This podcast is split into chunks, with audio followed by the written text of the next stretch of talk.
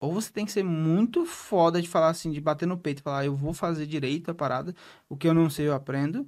Ou vai com calma, pega às vezes um expert menor que você sabe que não é pro resto da vida, talvez não seja pro resto da vida, mas que você vai validar junto com aquela pessoa as estratégias, o modelo, o negócio, etc. Né?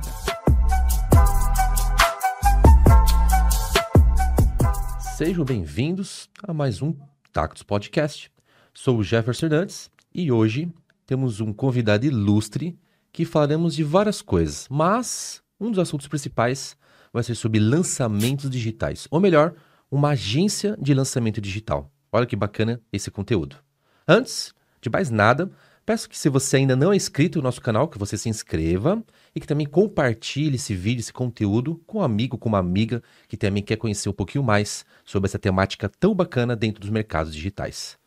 Bom, falando um pouquinho de com quem nós estamos aqui, temos um cara que ele já passou ali por muitos problemas dentro da vida dele, mas ele tem uma história de superação muito legal e ele vai falar sobre uma série de estratégias para você também conseguir montar a sua agência de lançamento e também passar por momentos críticos em sua vida que eu tenho certeza que vai te ajudar bastante. E com vocês, Arlindo Armando. Seja bem-vindo, meu querido. Tudo bem? Tudo Obrigado bem? Pela, pelo espaço, vai ser muito massa poder compartilhar um pouquinho dessa história aí. Tem muita gente que tá fases diferentes, né? Cada pessoa que deve estar tá ouvindo deve estar tá numa fase.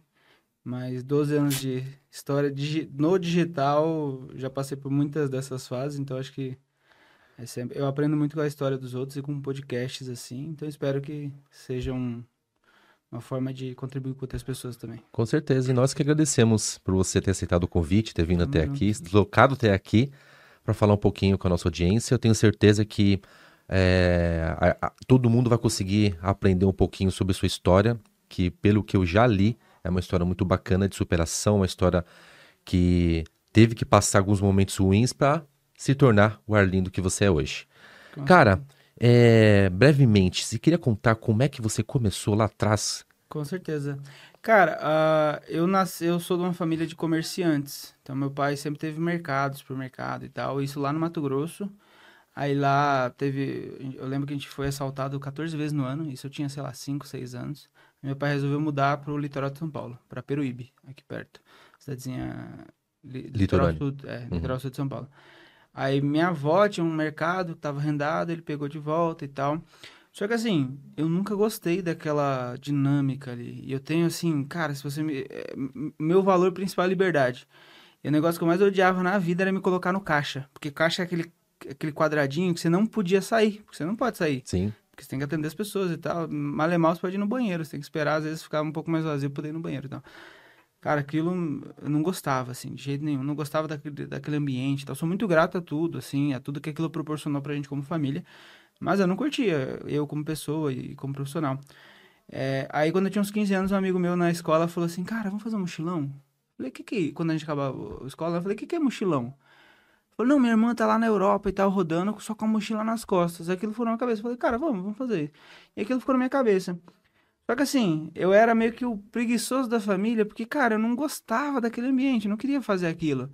E eu ficava, putz, como é que eu vou viajar agora se eu, não, se eu sou preguiçoso, não gosto de trabalhar e tal?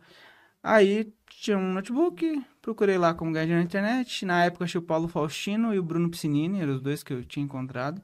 Eu falei, pô, funciona essa parada, achei minha solução. E aí eu comecei a engolir conteúdo, ler tudo que eu podia fazer e tal. Aí comecei como afiliado. Um, isso foi 2016, finalzinho de 2016 para 2017. Não, perdão.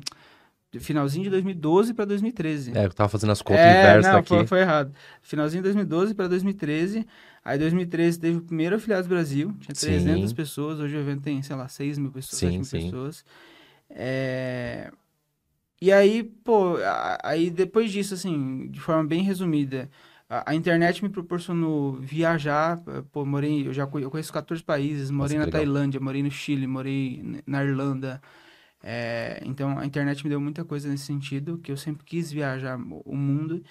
É, aí uma história interessante, né? Eu fui o primeiro gerente de afiliados do Brasil, na época que não existia isso no Brasil, e do primeiro lançamento de sete dígitos da Hotmart. Então, digamos que você que fundou a profissão gerente de, de afiliados. De certa forma, sim. Porque o que acontece? No primeiro Afiliados Brasil veio um americano chamado Kevin Porter aqui pro Brasil.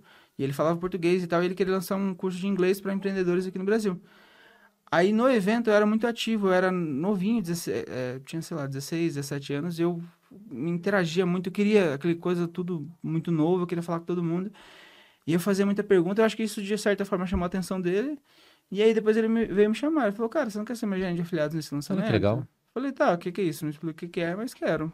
Na verdade, eu sabia mais ou menos o que, que era, porque, assim, eu falo que eu sou o primeiro, mas ah, o Hugo, irmão do Érico, Do Érico. fazia essa função. Ah, tá. Ele fazia essa função pro Érico, mas não, não era chamado de gerente de afiliados. Não tinha e não um tinha nome, ninguém né? que se posicionava. Sim. eu sou o gerente de afiliados. Ele fazia também essa função, entendeu? Aham. Então, por isso eu digo que eu, sou reconhecido assim como o primeiro, porque não tinha ninguém que, que pegasse essa, essa bandeira. Isso lá em 2013, mais ou menos. 2013. É na época que o digital, na verdade, estava começando quase, né? O digital começou É. em 12, 13, É, a Hotmart eu acho que foi criada em 2012, ou 2011, acho. que foi. 11. É. É. Eu lembro que o produto mais caro da Hotmart era do Taioba. Aham. Chamava Segredos do AdSense e custava 297 reais, se eu não me engano. Caramba, é o mais caro. Era o produto mais caro. Isso marcou, assim, hoje, lembrando, né, um tempo atrás, isso marcou muito, assim. Hoje em dia a gente tem produto de, sei lá, 100 mil reais. 100 mil 200 reais, é. Sim. Então, não curso online, né, mas mastermind Sim, e tal. sim. Então, na, na época era impensável. Aí chegou o Conrado, o Érico, Uhum. vendendo produto de 4, 5 mil reais na época. Era... Aí abriu a mente de todo mundo, falou, pô, é possível vender produtos mais caros. E naquela época já era caro, né? Não, era absurdo, assim, de, de- era, sei lá, como... O iJumper do Conrado, ele vendia por 3 mil naquela época, quase. 2 mil e Eu pouco, acho 3. que foi, acho que foi. O iJumper, inclusive, eu era afiliado. Eu lembro que eu fui gravar o, o lançamento do Kevin em Floripa. Hoje eu moro em Floripa, mas na época foi a época que eu conheci Floripa a primeira vez.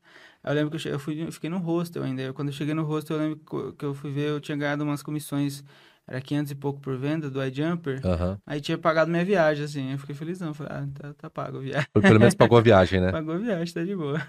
Show. Aí, cara, aí nesse caminho eu fiz um monte de coisa. ah, dois, ah, 2000 e... Aí, você, tornou- aí você, se- você deixou, assim, né, entre aspas, de ser um afiliado e se tornou um gerente de afiliados. É, eu fazia as duas coisas. As duas coisas eu ainda. gerente de afiliados, eu era afiliado. Aí nesse meio tempo aconteceu um monte de coisa. Eu fui pra Irlanda fazer meu intercâmbio com o dinheiro que eu ganhei desse lançamento do Kevin. Ah, entrei meio que numa depressão lá, larguei tudo, virei coach do dia pra noite. Eu falei, ah, eu quero virar coach. Como assim virar coach? Coach do quê você virou? Cara, é porque que acontece? Como eu entrei em deprê, eu falei, cara, tem um negócio chamado coaching. E eu tenho uns amigos que fazem e parece que vai me ajudar. Aí eu chamei um amigo meu- o Léo Cabral, eu acho que ele trabalha com um capsulado hoje, faz muito tempo que eu não Sim, o. Léo Cabral trabalha com encapsulado. É, mesmo. né? Aham. Então, ele era coach na época. Eu falei, Ah, cara, ele era me dá uma coach. sessão. É, e a gente era amigo, a gente fazia parte de um grupo lá e tal. Aí eu falei, me dá uma sessão, eu tô precisando de ajuda e tal. Ele me deu a sessão, eu falei, cara, eu quero fazer isso que você tá fazendo. Aí eu falei com mais dois, três amigos, falei, como é que faz esse negócio? Aí eles me passaram, aí eu virei Virou coach. coach. É, só que, cabeça, cara, eu era assim, é moleque, né? Brincando de, de, de, Você tinha quantos anos na época? Uns 20? Ah, 18, 19 anos. É, É, uns 19 novinho, né? anos. Novinho. É. Eu fui pro, pro intercâmbio, acho que eu tinha 18, ou 17 para 18, agora não lembro. Mas mais ou menos nessa época. Aham, sim. Então, assim, eh, nunca foi CLT, não tem responsabilidade com nada. Cabeça, tipo, É empreendedor. empreendedor, é, Sim. doi- doidão lá. E... Aí eu larguei tudo, fechei tudo que eu tinha, eu virei coach. Aí precisava pagar as contas em euro, não dava conta. Aí, aí eu lembro que eu abri um curso. Você ganhava em reais, provavelmente, né? É, aí eu abri um curso de gerente de afiliados para poder capitalizar. Ah, você abriu um curso. É, um Legal. cu- foi tipo uma mentoria. Falei, ah, vou fazer uma masterclass, tá? vou cobrar acho que 250, que 300 reais. Aí eu lembro que o Jordano Narada entrou na época, o, o Edipo Tolentino. Ah, o Edipo, que legal. É, e a gente é muito amigo até hoje, né? Eu falo, eu falo, ah, você é meu pupilo, né? Sim, sim. Ele foi seu aluno, né? Foi. E acho que o Do- o Douglas Souza, não sei se o Douglas, porque o Douglas virou gerente depois também, né? É, ele, ele- teve uma jornada que ele passou também por Teve, afiliado, é. gente de afiliado também, é. Aí eu não lembro se... Enfim, uma galera participou e tal. Aí, em resumo, voltei para o Brasil meio, meio quebrado, assim. Ah, Mentira, quando eu tava voltando pro Brasil, eu fiz um outro lançamento e me capitalizou. Então eu cheguei no Brasil com uma grana no, no bolso. Mas o lançamento seu ou de terceiros? Alguém me indicou uma, uma pessoa lá, fiz um lançamento, faturou Tá. acho que 600 mil na época, botei uns 30 mil na. Mas nessa época você era gerente de afiliado ou você se tornou um lançador? Só pra É entender. era meio que misturado, é né? que não tinha, né? Era, era, não tinha essa não tinha assim, divisão, sou né? só isso. Assim, É. Eu era gente de afiliados, eu era afiliado porque eu tinha alguns blogs, Aham. alguns projetos. Sim. E eu era. Eu sabia fazer lançamento também. Sim. É que- fazia copy. É que hoje criaram-se várias vertentes, várias profissões dentro do digital. Então tem um cara que ele é só copy, então especializou em copy, o cara que ele é só gestão de tráfego, é, o cara que é só lançador, né? Então, acho que naquela época era tudo misturado. Você fazia um É, monte de coisa, eu, eu né? acho que tem a ver com a maturidade do mercado. Isso, né? Na também época, acho. Ninguém sabia. Ninguém que, sabia, cara, né? Cara, vou vender pela internet. O que, que É. você vende Ah, pela tinha, que, internet? tinha que fazer tudo. Você criar uma página, fazer É. um site. Você tinha que fazer tudo. Você tinha que escrever a copy, você tinha que fazer o tráfego. Cara, hoje eu sei fazer tudo. Hoje ninguém, ninguém no time me engambela. Porque se falar assim, ah, demora. Eu falo, cara, não demora porque eu faço. Você faz, tá certo. Eu sei fazer. Então você tá. você- entendeu? Então, isso eu acho muito interessante, inclusive, quando a gente for entrar em questão de, de, de agência de lançamento, é interessante você ter uma visão Sim, macro do com processo, certeza. porque você consegue entender É, o- senão te enrolam, né? É, porque, enfim, senão a pessoa vai falar, demora dois dias pra entregar uma página de captura. Eu falo, É, irmão, não. eu faço em duas horas. Sim. Entendeu? Então, assim, é, é, foi, foi bem importante esse processo todo. Show. Aí voltei para uh, voltei pro Brasil, falei que ia juntar dinheiro para coisa para investir na empresa. Um amigo meu ligou da Tailândia, falou: "Cara, tamo aqui, vem para cá". Eu falei: "Ah, fodeu". Aí vai torrar o dinheiro. Aí eu vou lá, vou eu torrar o dinheiro na Tailândia. Fui lá, tentei fazer alguns projetos no Brasil também, mas não deram certo, voltei quebrado de novo, sem grana. Aí voltei a ser agente de afiliados, me capitalizei de volta. Entrei no Mastermind, e nesse Mastermind alguém me falou assim, cara, você não vai fazer um milhão por mês como gerente de afiliados, como coprodutor você vai. Uhum. Aí tinha uma menina que queria que a gente fosse coprodutor dela, aceitei o projeto, começou a escalar, tava lá faturando, sei lá, 250, 300 mil, isso em 2017, 18. Valor significativo. Aí quebrei. Mas quebrou. Quebrei e fiquei devendo 222 mil reais. Mas por que que você quebrou? Cara, uma série de coisas. Eu tinha alguns sócios que teoricamente era para fazer parte de, de gestão, mas que por algum motivo que eu nem sei explicar, enfim, acho que talvez não tenha sido feita. É, é, não sei. Não, a- gestão financeira de negócio a gente acabou inflando muito, entrou em dois masterminds, pegou escritório. Equipe aumenta. Equipe aumenta. Aí Aham. a gente começou, a, gente sofreu um, uma parte, é, é, uns hackers profissionais do mercado desviavam o nosso tráfego. Nossa, mas como então assim? a gente rodava tráfego para de emagrecimento. No Analytics marcava que tinha 10 mil pessoas no Tava marcando a visita normal? só que não tava mais vendendo.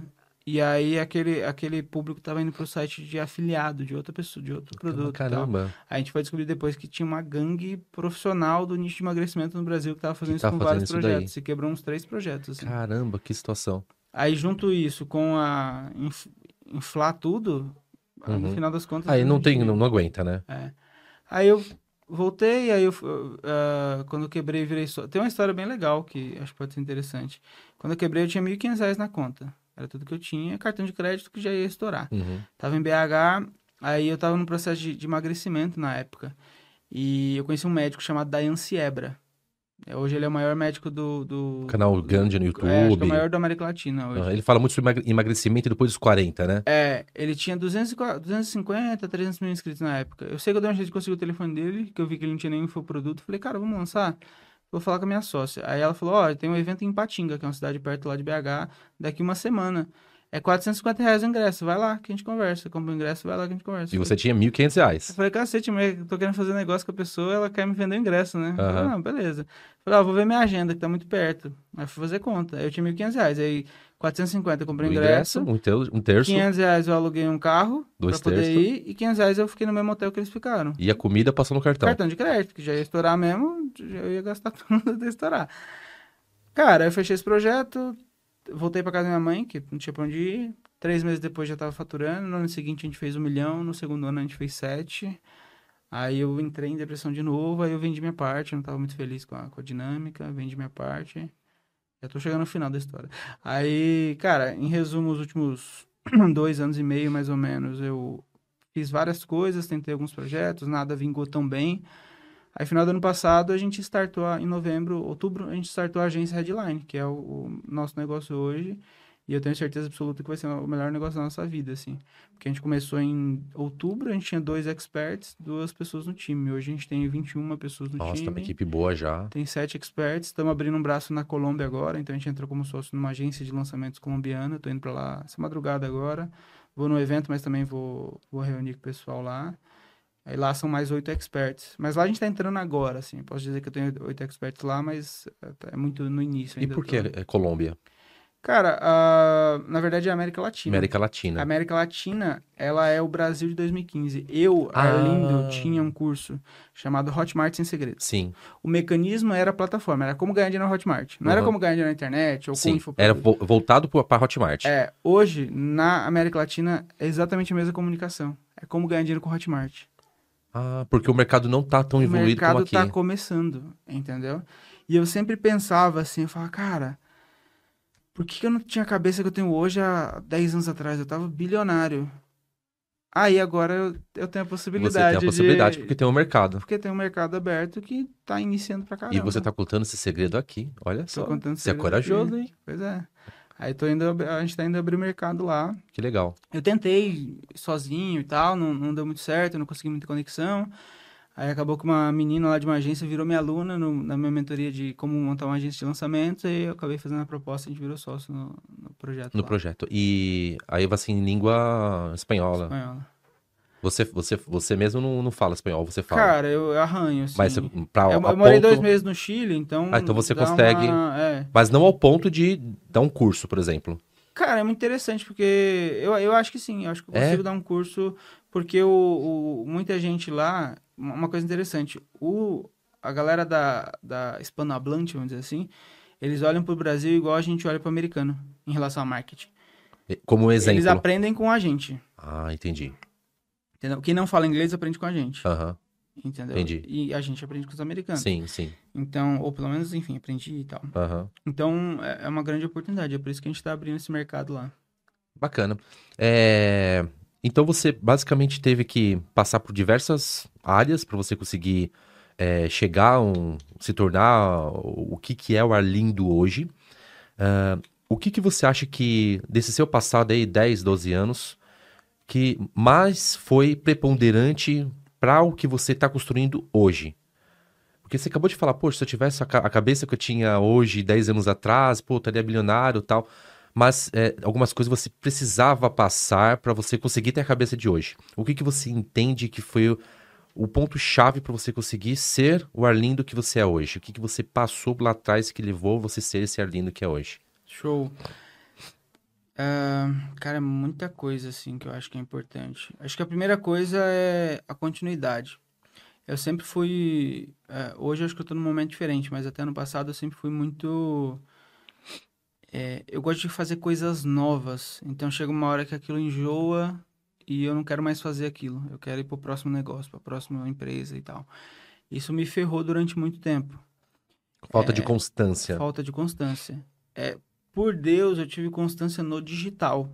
Porque eu sempre gostei desse mercado e o mercado Você nunca saiu dele. Nunca saí do digital. Então, eu, eu posso dizer que eu tenho constância em alguma coisa. Mas dentro do digital, é, sempre foi, tipo, sei lá, no Dayan, que foi meu melhor negócio até hoje, eu fiquei um ano e meio, acho, quase dois anos, e vendi minha parte. Então, assim, eu- hoje, um exemplo, hoje eu sei que os caras faturaram, sei lá, 150 milhões nesses últimos anos e tal. Isso é aberto, eles falam. Sim. É, hoje, hoje tá tudo certo, assim. é, é, hoje, olhando, é, eu entendo que aquele negócio não é pra mim. Hoje não faz, faz sentido pra mim. Mas vamos supor que fizesse. Se eu tivesse tido constância e continuado lá, eu estaria sócio desse negócio que vale hoje, sei lá, quantos milhões de reais. Uhum, sim. É, entende? Então, essa é uma lição importante que eu, que eu, que eu aprendi no ano passado pra cá. E aí tem a ver, aí entra na parte espiritual, assim, que, que mistura muitas coisas, mas eu sou cristão, eu tive um sonho com Deus e tal. E a partir desse momento eu, eu destravei uma autoconfiança muito absurda que eu nunca tive antes na minha vida. Então hoje eu tenho certeza de que a gente tá no caminho certo, que eu tô fazendo a coisa que eu tenho que fazer. E apesar de a gente não saber o dia de amanhã, eu acredito que esse é um negócio que eu vou estar nele daqui cinco anos. Não necessariamente a agência de lançamento. É, outra parada que é importante é você entender no que, que você é bom e ter pessoas complementares. Então, o Jair veio aqui no, no, no podcast aqui. Cara, ele é o cara realista, ele é o cara pé no chão, ele é o cara de Sim. boa. Eu sou o cara megalomaníaco. Tipo, ah, qual que é a meta desse lançamento? Ele fala 100 mil, eu falo 500. Uhum. Aí a gente chega em 200. Aí Chega dá um no meio meio termo. termo. ali e a gente se encontra nesse meio termo. Isso é muito bom. Eu sou o cara que eu gosto de aparecer, eu gosto de palco e tal. Ele é o cara mais de boa. Eu sou o cara que eu adoro reunião, eu fico o dia inteiro fazendo reunião, fechando novos negócios. Ele é o cara, cara, não me chama pra reunião. Se precisar muito, você me chama. Senão, vai lá, toca você que tá tudo certo. O que você falar, tá falado. Então, é, entendendo que você é bom é muito importante. Então, eu tô indo pra Colômbia agora, eu tenho certeza que eu vou voltar com um monte de negócio fechado, ou um monte de novas sementes, de novos negócios que a gente pode fechar, sabe? E outra coisa, a agência hoje, pra mim, como eu entendi que eu gosto de coisas novas, a agência virou um hub de novos negócios. Então, hoje, ah, por exemplo, o Thiago, que é nosso especialista, eu sou sócio do Drop Summit, que é um evento que a gente fez duas edições já. A segunda agora foi para quase 600 pessoas, a primeira também. Uhum. Ah, e a gente vai fazer na Colômbia esse evento. Ah, fazer na Colômbia. É, a gente vai. Vai a gente levar também o, tá abrindo o drop pra mercado. lá. É, porque a gente também tá abrindo o mercado latino-americano com o Thiago em relação ao dropshipping. Sim. A gente ensina os alunos do Thiago a venderem dropshipping na, Hum, na Colômbia, México, os Sim. América Latina mesmo. Então a gente vai fazer um evento lá. É, a gente tem uma assessoria jurídica, estamos fazendo aplicativo. Então, assim, a gente está transcendendo o digital e fazendo novos negócios. Então, o digital ele serve para gente para dar caixa, bastante caixa, é um lançamento uma- bastante caixa, mas a, a nossa ideia é transcender isso e ter vários negócios, ter um ecossistema de negócios ao redor disso. Sim, bacana. A própria Hotmart, né, ela já tá há um tempo já que ela tem... Eu não sei se é na Colômbia que ela já tem uma, uma, uma filial, né, acho que é na Colômbia. Tem, tem Colômbia, na Europa também tem. Então já tem um tempo já que ela, ela já mostra para o mercado que tudo que envolve ah, uma língua espanhola é um mercado muito bom para o brasileiro. né? A gente tem muita coisa para ensinar para a galera que fala espanhol. Então eu acredito que sim, é um caminho ótimo para vocês eh, buscarem, porque é um mercado que realmente, que nem você falou, é um mercado que ele ainda está em 2015, né? É muito Você doido. imagina o tanto que evoluiu, né, esse mercado, tanto que ainda tem como o brasileiro ensinar lá fora, né? Porque o brasileiro ele acaba aprendendo de, de mercados maiores que, que nós, de repente os Estados Unidos hoje é a maior referência, acredito. Acho que sim. É, e- mas a gente tem muito que ensinar, né? Porque a gente também já tem um, um amadurecimento, apesar de os especialistas falarem que o mercado de infoproduto aqui ainda é pequeno em relação ao próprio Estados Unidos, Sim. mas é, é, o mercado brasileiro é gigante perante outros países, né? Então tem muita coisa para fazer, né? Com certeza. É, não, e o mercado brasileiro, perante o próprio Estados Unidos, tem coisa que a gente ganha. Por exemplo, produção de conteúdo. Acho que ninguém produz conteúdo melhor que o brasileiro. Melhor que o Brasil. Não, ninguém faz conteúdo igual, igual a gente faz, assim. Então tem vários, vários pontos assim, que acho que a gente ganha. É só questão de tempo, acho. Que é o amadurecimento. Então, por exemplo, é, eu, é, eu acho que tem a ver mais com coragem do que conhecimento. Eu já vendi alguns negócios no passado. Mas até pouco tempo atrás eu falava para amigos meus, ah, eu vendi um blog, sei lá, por 50 mil reais na época. Uhum. É, ele falou, ah, mas como é que você vende um blog? Ué, mano, era um negócio que gerava receita, fiz oferta pra alguém e o cara quis comprar. Sim. É, mas eu não tinha muito conhecimento, assim, eu só via a oportunidade de ir atrás, assim. Hoje eu entendo, pô, é um ativo, então se eu fizer um múltiplo, aquilo gera um valor. Tanto é que a agência hoje a gente está construindo ela para ser vendida. Os nossos negócios eu estou construindo todos eles para serem vendidos. Não sei qual caminho, porque eu nunca fiz esse caminho antes, Uhum, mas sim. é esse, essa direção que a gente está indo e eu estou aprendendo durante o caminho, entendeu? Show de bola. Então, a ideia é construir tudo ali para ter equity. Nem que eu não venda, mas Uhum. é para se eu quiser vender, eu posso. Você pode vender. É. Então você, tá- você mira muito mais do que faturamento. Exato, sem É. dúvida. Sem dúvida. Muito bom. Ah, lá atrás, ah, você me corrija se eu estiver errado, tá? Mas falava-se muito de lançamento de semente, até o próprio lançamento meteórico. É, hoje, essa estratégia de lançamento, ela, o que está funcionando, o que de repente, ah, o que vem do passado ainda funciona hoje, e o que de repente hoje é o que mais está funcionando quando se fala de lançamento. Agora vamos entrar pesado em lançamento. O que, que hoje está funcionando bastante quando se fala de método de lançamento? Show. Eu acho que funcionando tem bastante coisa. Eu vou falar o que tá funcionando pra gente. Beleza? Ah, a gente desenvolveu uma metodologia, porque como a nossa ideia é ter centenas de experts no Brasil, eu quero ter experts, sim. Lembra que eu sou megalomaníaco do- da sociedade, né? Aham. Eu quero ter centenas de experts no Brasil, centenas em língua hispana e centenas em língua inglesa. Uhum. Então, em janeiro, a gente deve abrir o mercado em inglês com o primeiro expert do Brasil que vai traduzir o produto para inglês, que ele fala fluente e tal. Ah, quanto tempo isso vai levar? Sei lá, 10 anos pode ser que leve. Não tem problema. É só, eu gosto da construção, eu gosto do progresso, eu gosto desse, dessa caminhada. Pô, como é que eu gerencio tudo isso, né? Se já é difícil, tem gente que fala, não, já fico maluco com um lançamento, um expert, como é que eu faço isso? Cara, a gente criou metodologia e eu decidi muita coisa que eu não faço. Tem, a maior parte das coisas eu não faço. E algumas coisas eu faço e replico para todos os experts. Então a gente criou uma parada que eu chamo de máquina de lançamentos. Todo expert nosso, Jefferson, a gente faz lançamento todos os meses. Então, a, a, gente tem três pilares lá, e quando o expert chega, eu falo isso para eles. Pilar 1, um, ofertas. Eu preciso que a gente crie junto. Às vezes algum, o expert chega já com esses produtos, às vezes chega com um só. Só que a gente precisa construir pelo menos três produtos, três ofertas diferentes. Porque se eu faço lançamento todos os meses, não pode ser o mesmo produto. Não, verdade. Tem que ser produtos diferentes. Uhum. Segundo pilar, campanhas. Então, todos os meses eu preciso fazer campanha de vendas, porque isso me dá previsibilidade de receita e me dá uma segurança financeira, tanto para a agência quanto para o expert que está do outro lado.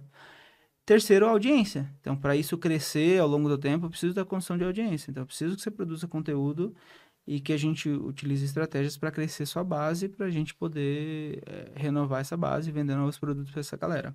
Tanto novos produtos para a mesma audiência, mas também nova audiência para aquele mesmo produto que a gente tinha. Dentro disso, se eu faço lançamento todo mês, a gente tem quatro tipos de lançamento que a gente faz. Que é basicamente um webinário, uhum. uma aula só, que é o Semente. Uhum. Que assim, todo respeito ao Érico, quem sou eu para falar dele? Mas eu, eu, discordo de um ponto que ele fala. Cara, o semente é só para validar produto. Fez o semente, vai pro próximo. A gente faz grandes lançamentos só com webinários. Só com webinário. É, então, é, para mim, tem que dar lucro o lançamento e tal.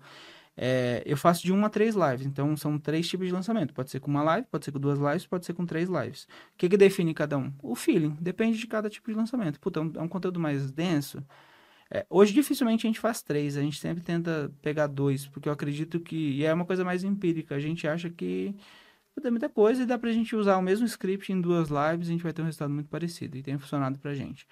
Mas um, dois ou três lives e o meteórico, que é o lançamento pro WhatsApp. Uhum. Aí o que, que a gente tenta fazer? Eu tento dividir o mês em duas quinzenas. Então, primeira quinzena é o lançamento principal. Segunda quinzena eu faço um lançamento, por exemplo, um meteórico para vender algo para essa base do primeiro lançamento enquanto eu estou captando para o lançamento seguinte. Arlindo, como é que você consegue fazer esse lançamento? Processo. E muita coisa a gente não faz. Tem coisas que a gente, tem coisas específicas que a gente faz. Então é definir o que, que a gente faz. Eu não faço nada minabolante nos lançamentos. Ah, vamos fazer um lançamento temático, foda, não sei o quê. Cara, não. No início, não. Por exemplo, agora a gente vai fazer um lançamento, tô indo para Colômbia, o Thiago tá indo para lá também. A gente vai lançar a mentoria Latam dele, Aí ele tá indo pra Colômbia e a gente vai criar uma narrativa, ele na Colômbia, ainda visitar os fornecedores, sim, montando sim. um plano para os alunos, uhum. etc. Vai ter essa narrativa. Uhum. Mas assim, é, é, não tem nada de complexo na parada, sabe? É, é acho que tem duas palavras que eu sou meio preconceituoso, mas eu entendo a importância e a gente utiliza. Mas que eu acho que muita gente usa, sei lá, como se fosse a o que vai mudar o jogo, que é branding e narrativa. Cara, a narrativa é o que você quer que as pessoas acreditem, Sim. de certa forma e tal. Enfim, o que você vai falar. E branding é o que você passa, é o que é como as pessoas te enxergam. E as duas coisas são importantíssimas, não estou dizendo que não são. Só que. E é natural, se eu fosse lançar alguém de branding, eu ia pegar o brand e falar, cara, o brand é o que vai mudar o seu negócio. Só que assim, é até certo ponto. Branding é só mais uma coisa, narrativa é só mais uma coisa, cópia é só mais uma coisa, tráfego é só mais uma coisa. Tem todo um ecossistema em volta que faz aquilo conver... o, o expert tem que ser muito bom. A gente faz a mesma coisa para um expert, para o outro um funciona, o outro não funciona. Uhum. Qual que é a variável? Tem várias variáveis, mas uma delas pode ser o próprio expert. O nicho. A gente está rodando dois lançamentos agora. A gente roda hoje uma média, sei lá, de oito lançamentos por mês, dez lançamentos por mês. Tô, tem dois lançamentos que eu vi agora, tem mais de dois rodando, mas tem dois que eu vi.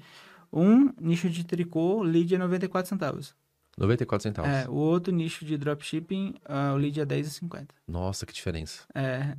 Então, assim, aí você você vai, vai... Tem que mudar a estratégia, não pode ser a mesma coisa para os dois. É, a, a, o fundamento é o mesmo. O fundamento sim, mas acho que a aplicação você tem que fazer umas adaptações para cada um. Puta, o lead tá caro, você tem que saber como é que você resolve isso, entendeu? Ou não, será que aquele lead é aquele preço mesmo e vai dar lucro daquele jeito? É, se for um lead que ele tá qualificado. É, com gente paga 50 reais no lead. Se for qualificado. É o lead da pessoa. É. Então. Exato. Então, assim, o que tem funcionado pra gente são esses quatro tipos de lançamento, assim. Aí um expert entra, eu faço o webinário, que é o mais simples, mais rápido, e eu faço a validação. Tanto se a nossa metodologia funciona com ele, se ele funciona com a gente, se a gente gostou de trabalhar um com o outro, e aí a gente dá continuidade. Se o cara topou dar continuidade e a gente também gostou, aí eu começo a pensar em novos negócios já com esse cara. Então, por exemplo, tem um casal de médicos agora que a gente vai criar uma marca de suplemento com eles. Ah, uma marca de suplemento. É, a gente tá, tá acho que mês que vem a gente Aí deve já vai entrar com o produto físico. é, aí lá eu sou sócio. Ah, que legal. Não sou coprodutor, lá eu sou sócio. É, eu quero no futuro montar clínicas com eles. Então minha cabeça é essa. eu Então você vai expandindo, você sai ali só do digital e você vai pro físico também. Essa é a minha ideia. Aí eu preciso de gente boa, eu Claro. preciso encontrando gente boa. Sim. Porque eu não vou largar o que eu tô fazendo Sim, pra óbvio. tocar um negócio. Aham, Preciso colocar um gestor ali, cara, toca aí e a gente gera demanda de alguma forma e tal. sim. Então, essa é a ideia, é isso que a gente tá tentando construir, assim. Bacana. E o que que você, como que você enxerga a audiência como um fator decisivo nesse processo de, de um lançamento digital? Você acha que é, ela é um divisor de águas entre você pegar alguém que, pô, o cara tem um baita de um produto, uma ex- expertise fenomenal, mas ele não tem audiência. Você pega um cara que, de repente, ele tem uma baita de uma audiência, mas falta um produto muito bacana na mão dele. O que que você consegue entender sobre o fator audiência para um, você decidir investir em um expert aqui ou investir nesse aqui? O que, que você consegue dizer sobre isso? Tá. ah, falando sobre o expert em si, uma das paradas mais importantes que eu analiso é posicionamento. O que, que é posicionamento? É, é o posicionamento em relação ao nicho dele. Tipo, ele não pode ser o nutricionista. Eu sempre dou esse exemplo. Ele não pode ser o nutricionista biscoito, água e sal. Que é aquele que, que fala, não, você pode comer, o importante é o equilíbrio. Por quê? Porque esse cara é o cara do meio, é o mainstream, é aquilo que a gente ouve desde a escola. É, isso é o normal. O que, que você precisa ser? Você precisa ser um pouco terrorista, entre aspas, tá? Tô, tô exagerando aqui, mas só pra, pra pontuar. Você precisa ser um pouco terrorista, ou para um lado ou para o outro. Dentro do seu nicho. Por quê? Porque você vai. Quando você se posiciona de algum lado, é tipo esquerda e direita em política. Se Uhum. você se posiciona do lado do Bolsonaro, você vai ter hater do lado do Lula, Sim. mas você vai. Os seus haters vão ter haters. Então a galera que também é do Bolsonaro que te segue vai hatear quem segue e tá te hateando. Uhum. E se você é do Lula, a mesma coisa. Vai ter. Os seus haters vão ter, vão ter haters, que a galera gosta de você. Aí traz isso para um nicho. Você tem que se posicionar dentro do seu nicho. Então, o que, que você acredita e o que, que você não acredita de jeito nenhum. Esses dias eu vi um vídeo de um médico falando que não tomou whey protein de jeito nenhum, porque para a maior, maior parte das pessoas é inflamatório. Aí você vai nos comentários, um monte de gente falando, nossa, que besteira, nunca ouvi. Mas não interessa, entende? No final das contas, os dois. eh, Ele está se posicionando, ele está gerando engajamento, de fato é o que ele acredita, Uhum. e tem uma galera que também acredita naquilo que compra o produto dele. Então, esse posicionamento é fundamental. Quando você se posiciona, você começa a atrair o público certo para sua audiência. Então, para a gente não é importante volume, é importante qualidade. O mais importante do lançamento, eu vi essa frase esses dias, fez muito sentido para mim. É, o mais importante de um lançamento é por que, que o lead virou lead. Então, às vezes você fala, nossa, eu tô pagando super barato no lead. Mas o lead veio por causa de um e-book que você fez e não por causa do lançamento em si. Esse lançamento do tricô, cara, a pessoa tá vindo pro lançamento. Então é barato e eu tô confiante nesse lançamento. Porque o motivo pelo qual essa pessoa tá chegando é certo. É, então não adianta você olhar para lead barato e, e não olhar para a qualidade daquilo. O posicionamento ajuda você a, tra- a trazer a pessoa certa. Sabe? Tem um. Esse casal de médicos nossos. Eles são adventistas, né? Que é uma, uma religião cristã, Uhum, uma, uma doutrina cristã. Ah, eles são médicos adventistas. E a gente, no começo, eles estavam, não, acho melhor não se posicionar assim, porque somos médicos, né? Então vamos falar de saúde e tal. Aí ficou na minha cabeça, eu falei, cara, acho que o nosso diferencial, o nosso crescimento absurdo tá no, adven... no adventista. No Adventista. Aí a gente acaba- recém fez um lançamento chamado, o produto chamava Protocolo de Desinflamação Adventista. Olha que diferente. A gente investiu 15 mil reais em captação, a gente vendeu quase 400. Olha só. Met- mais da metade foi público frio. Então foi um lançamento hiper nichado, podemos dizer assim. É, o, o, o, o, o nome do evento, como é que foi? Acho que era Semana da Desinflamação Adventista, alguma coisa do tipo. Então, assim, específico, direcionado, posicionado. Acho que essa especificidade é cada vez mais importante. Então, tem gente que fala, nossa, como é que eu entro no nicho de emagrecimento se é um nicho completamente vermelho? Eu discordo, acho que a gente não tem nenhum nicho muito absurdo no Brasil ainda. Uhum. Apesar de ter tem uns que é mais fácil, outros mais difíceis. Mas como é que eu entro nesse mercado? Cara, nicha. É o que eu tô fazendo, pô. Eu, como expert, sou um expert pequeno. Eu tenho, sei lá, 4 mil seguidores. Nem sei quantos. Uns 4 mil seguidores, 3 mil e pouco. É, o meu produto hoje é quem quer montar uma agência de lançamentos. Aí daqui a pouco eu vou fazer produto para quem quer ser estrategista. Eu vou abrindo o leque. No futuro, eu vou começar a falar de negócios, que eu gosto. Mas isso, sei lá, daqui um ano, dois anos, não sei quando. Então, primeiro eu construo uma base com um nicho específico e aí depois você vai ampliando, sabe? Show então, essa pode ser uma, um caminho interessante também. Então, vamos lá. Vamos... Você conseguiria hoje dizer uma pessoa que ela quer abrir uma, uma agência de lançamento é, e ela tá lá no momento que ela vai escolher o primeiro uh, expert dela. O, o que, que é que você poderia dizer para ela que ela deveria buscar nesse expert? O que, que é, são, sei lá, quatro fatores, vamos colocar ali, quatro fatores essenciais que ela precisa buscar numa pessoa. Tá. Eu vou falar o checklist que eu tenho lá, que é da. Eu vou tentar falar de cabeça, mas acho que são oito pontos. Uhum. Uh, existe a parte comportamental e a parte técnica, vamos dizer assim. Começando pela parte técnica. Posicionamento. O cara já precisa ter produzido, produzi, estar produzindo conteúdo há seis meses, pelo menos. Pelo menos. É, porque a pessoa já vai ter comprado a ideia de produção de conteúdo. Uhum. É, e é muito difícil convencer alguém que nunca produziu conteúdo de querer. Assim, às vezes dá sorte, mas é, é muito desafiador. Tem que ter um método, tem que ter um produto. Esse produto não precisa necessariamente ser sido online, mas ele tem um método ele entregou, às vezes, numa mentoria gravada, é, um a um, ou num evento ao vivo. Enfim, ele precisa ter um método, um produto, um método de transformação dentro do nicho dele e um produto que ele já entregou. Ele precisa ter uma audiência mínima que. Ah, quantas pessoas? Cara, sei lá, 15 mil, 20 mil Isso pessoas. você diz no Insta ou no YouTube? É, no Instagram. No Instagram. Mas pode ser YouTube também. Às o cara focou muito no YouTube e a audiência dele tá de lá. Pô, Uhum. top, show de bola. Já é uma validação de que tem uma audiência que Uhum. segue ele por conta daquele tema específico. Sim. Então essa é a parte técnica. Parte comportamental. O cara precisa ser legal de se lidar. Eu falo lá que a gente existe para fazer coisa legal com gente legal. Virou até um bordão dentro da empresa lá. Porque, cara, não gosto de gente chata. Minha paz não vale ah, 10 milhões. Ah, é, tipo, tá, hoje, hoje faz diferença 10 milhões, mas eu não quero em troca da minha paz, entendeu? Não é sobre o dinheiro, é sobre fazer coisas legais e construir, crescer e tal. Então, dentro do- do- da minha visão, a pessoa tem que ser legal de se lidar. Tem que ser uma pessoa que, pô, eu tomaria um café junto, que eu apresentaria minha esposa e que a gente sairia e viraria, viraria amigo, sabe? Uhum. É, a pessoa tem que estar bem tranquila financeiramente. Então, porque dentro do meu modelo, a pessoa paga um FII e um percentual na coprodução. É, e ela investe em tráfego. Então, eu preciso que a pessoa esteja bem financeiramente. Então, o tráfego é sempre pelo expert. Sempre, ele me paga o FII, Uhum.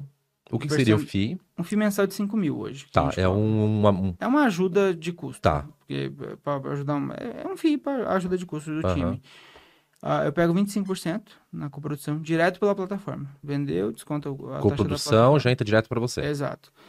O que sobra é do especialista e o tráfego é do especialista também. Aí tem gente que fala, nossa, mas compensa? Cara, os meus especialistas, na média, ganham de 3 a 5 vezes mais que a gente. Então, funciona e tá tudo bem pra gente. Porque é justo que ele ganhe mais, porque o risco é todo dele. Total, a imagem A dele gente é tudo. abre, a gente... É, não, inclusive financeira. A Uhum. gente abre mão do risco financeiro para ganhar menos, mas não tem risco. Pra gente funciona melhor. Sim. Eu consigo, sei lá, fez um lançamento e não funcionou bem, eu tenho cabeça para recuperar esse lançamento. Se eu tivesse 50-50, por exemplo, eu não teria, às vezes eu estaria mal emocionalmente, eu não conseguiria recuperar o lançamento, porque eu estaria preocupado com a grana. É, e outra coisa, eu não invisto no projeto do especialista, porque os ativos não são meus, são dele. O seguidor é dele, o lead é dele, a página é dele, o lançamento é dele, a imagem dele. É tudo dele. É ativo dele. Então não faz sentido, no meu modelo, fazer nenhum real de investimento no negócio dele. É diferente nos negócios paralelos que a gente faz. Vai abrir a marca de suplementação. Cara, lá eu sou sócio, no CNPJ. É diferente, é outro- outra, outro rolê, entendeu? Uhum. Mas no, no infoproduto eu não invisto porque senão não, não faz sentido, o negócio é todo dele. Então, é, tem que ser bom de lidar, tem que estar bem financeiramente, tem que ter visão de longo prazo, porque pra gente não faz sentido fazer um, dois lançamentos e ganhar 25%. O trabalho versus o retorno não faz sentido. A menos seja um lançamento muito grande, a gente ainda não fez, não chegou ninguém na gente e falou assim, ó, Arlindo, eu vou fazer um lançamento só com você, é, eu vou pôr 500 mil de tráfego. Pô, eu faço, Uhum. show, vai, vai fazer sentido pra gente. Agora, no geral, a gente entra, eu preciso entrar no ecossistema inteiro do cara. Ah, eu tenho um produto, esse aqui você entra, esse aqui você não entra. Não fecho. Entendeu?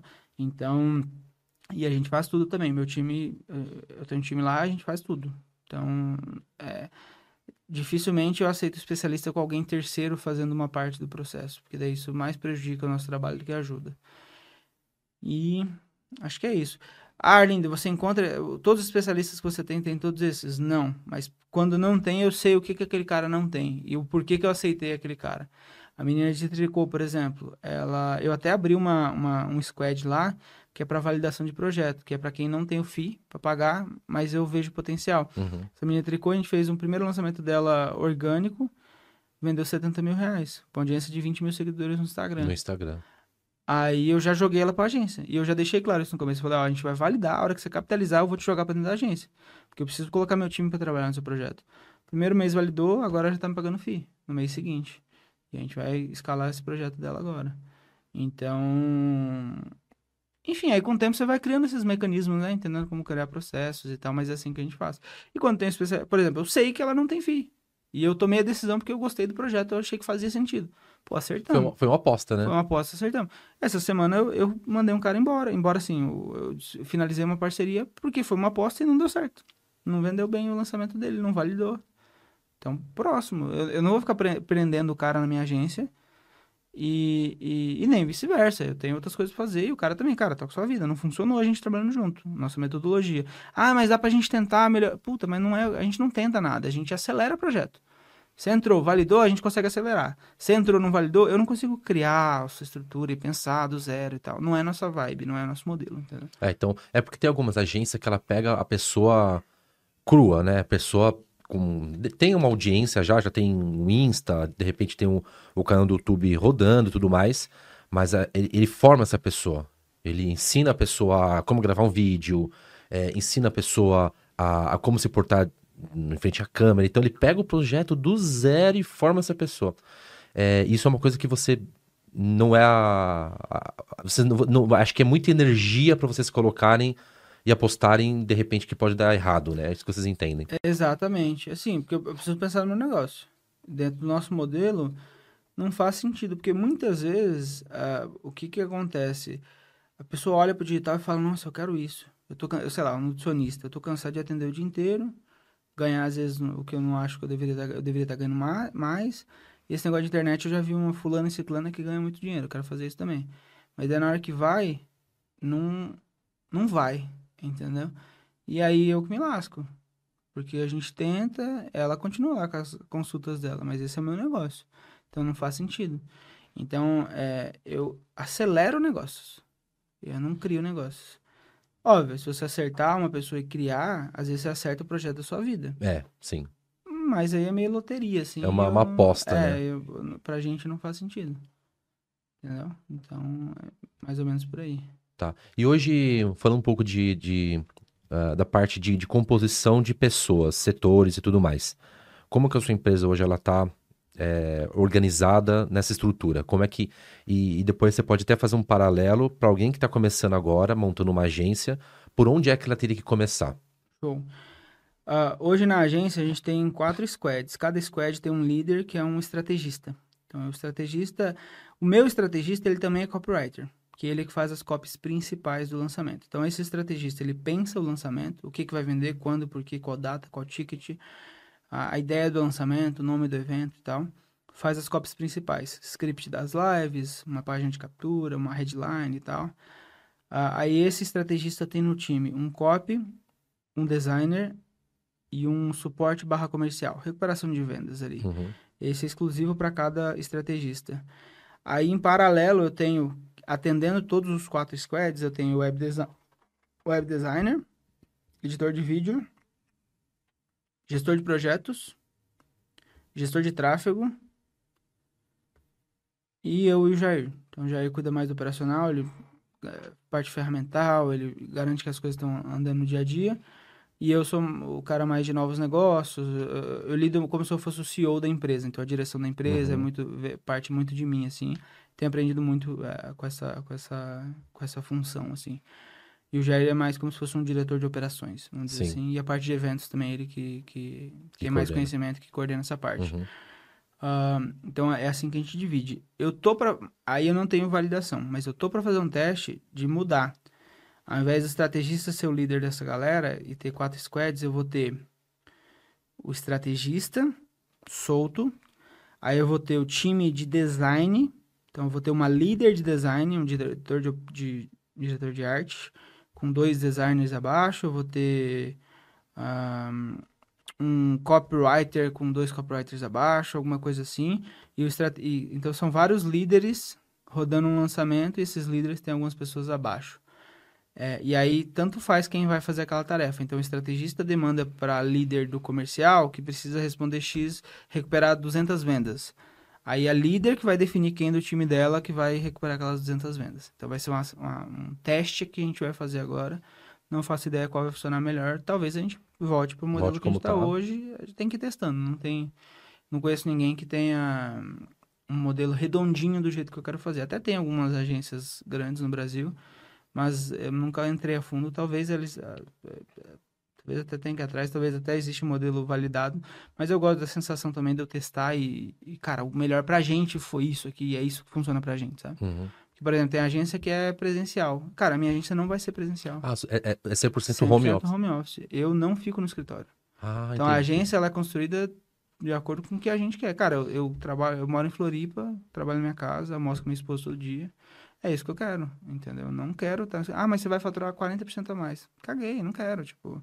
Fatura 40 menos, não tem problema. Uhum. Então, tipo, fico lá em casa, meu time também, todo mundo, pô, trabalhando de boa, é, cobro o resultado, demanda, etc. Mas uh, a empresa é muito reflexo do dono, né? Sim, e, total. eu não quero uma empresa que eu não fique feliz ali dentro, sabe? Não faz sentido para mim. Então, é, são essas as demandas. Aí você perguntou para quem está começando, né? Isso. Quem está começando tem que fazer tudo, né? É, é natural, tem que, pô, editar vídeo, fazer página, etc. Eu até recomendo que faça isso porque tem a ver com, com, aquilo que a gente falou no começo. A pessoa vai aprendendo, consegue ter noção ali. Aí, para contratar, tem duas visões que você pode...